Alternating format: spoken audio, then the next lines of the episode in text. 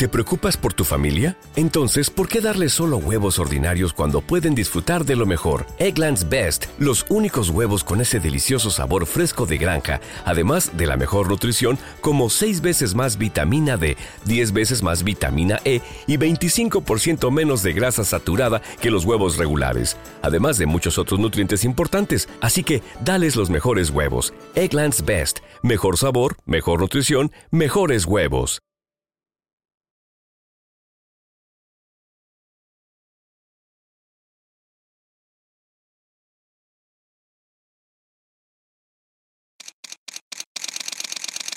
Bienvenidos a Bonita Radio. Esto no es un cuento, esta es la verdad. Breves segundos, la periodista Carmen Anita Acevedo estará con ustedes. Bonita Radio está disponible en Facebook, Instagram, Twitter, Spotify, Google Podcast, YouTube, iVoox y iTunes. Agradecemos a nuestros auspiciadores. Cooperativa Senogandía, Solidez y Futuro. Buen Vecino Café. Nuestras transmisiones son viables también gracias al apoyo de ustedes. Pueden enviar sus donativos accediendo a bonitaradio.net. Allí podrán realizar su aportación a través de PayPal o tarjetas de crédito. También pueden realizar su donativo por ATH Móvil Negocios a la Fundación Periodismo 21. O pueden enviar un cheque o giro postal a PMB número 284, PO Box 194000 San Juan, Puerto Rico 00919-4000. Bonita Radio. Esto no es un cuento. Esta es la verdad. Con ustedes, la periodista Carmen Enita Acevedo. En directo, desde el estudio, Roberto el Indio Acevedo.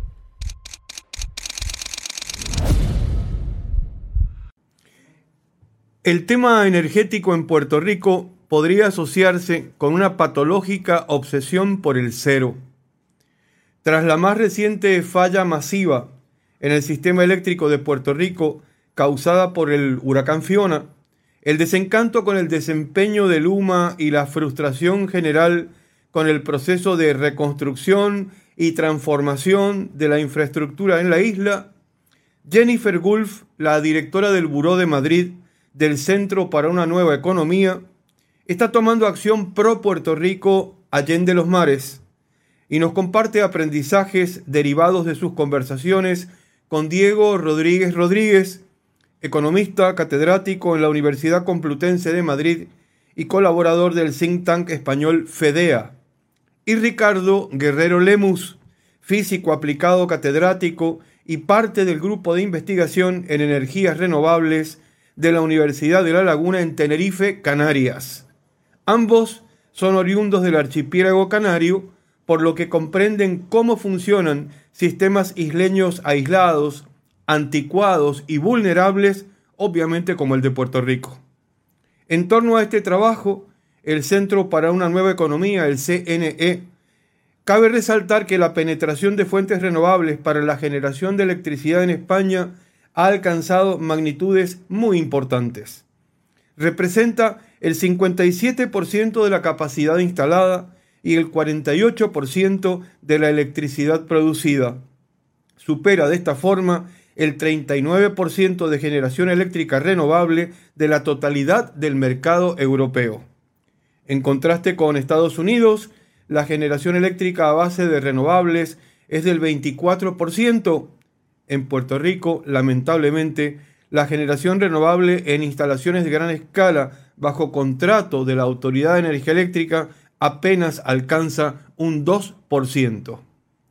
Los llamados ceros energéticos se refieren a masivos apagones.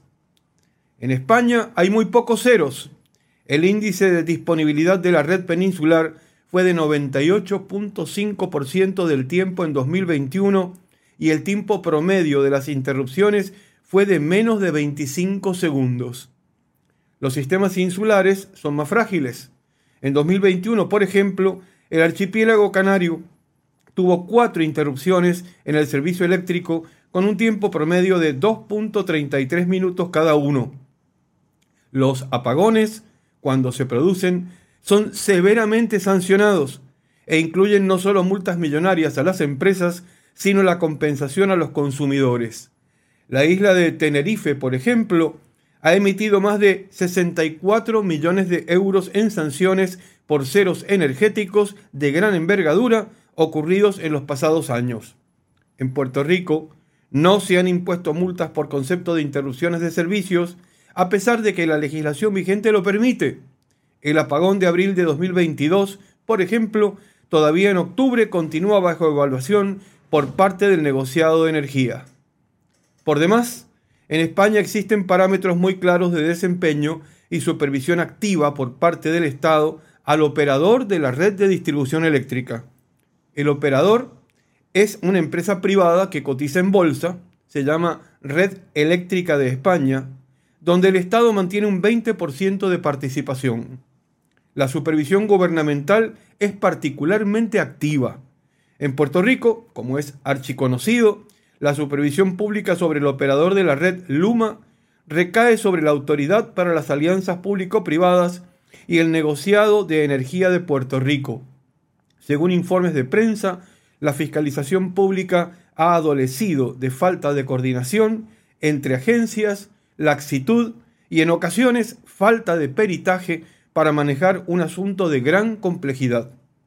El sistema de retribución de red eléctrica de España está diseñado para incentivar el buen desempeño. Solo se toman en cuenta los costos operacionales relacionados con la operación de una empresa eficiente y bien gestionada, y se incorporan métricas claras, incentivos relacionados con su cumplimiento y penalidades relacionadas al fallo en el servicio. En Puerto Rico, el CNE ha alertado sobre fallas en el contrato suscrito entre la Autoridad de Energía Eléctrica y Luma y la falta de precisión en los indicadores por desempeño contenido en el contrato. Además, la red eléctrica en España está digitalizada y gestionada en forma transparente para facilitar la interconexión de renovables. ¿Será posible que en Puerto Rico se pueda emular a otros mercados eficientes y lograr por fin un sistema energético confiable? Aunque seguimos sumidos en un cero tras otro cero, la esperanza, dicen, es lo último que se pierde. Buenas tardes, país. Con este y otros apasionantes temas, comenzamos ahora mismo otra edición especial de Negolix en Bonita Radio, mientras exploramos con mi apreciada colega Carmen Enid Acevedo la gestación de un espacio propio.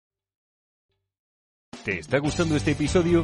Hazte fan desde el botón Apoyar del podcast de Nivos.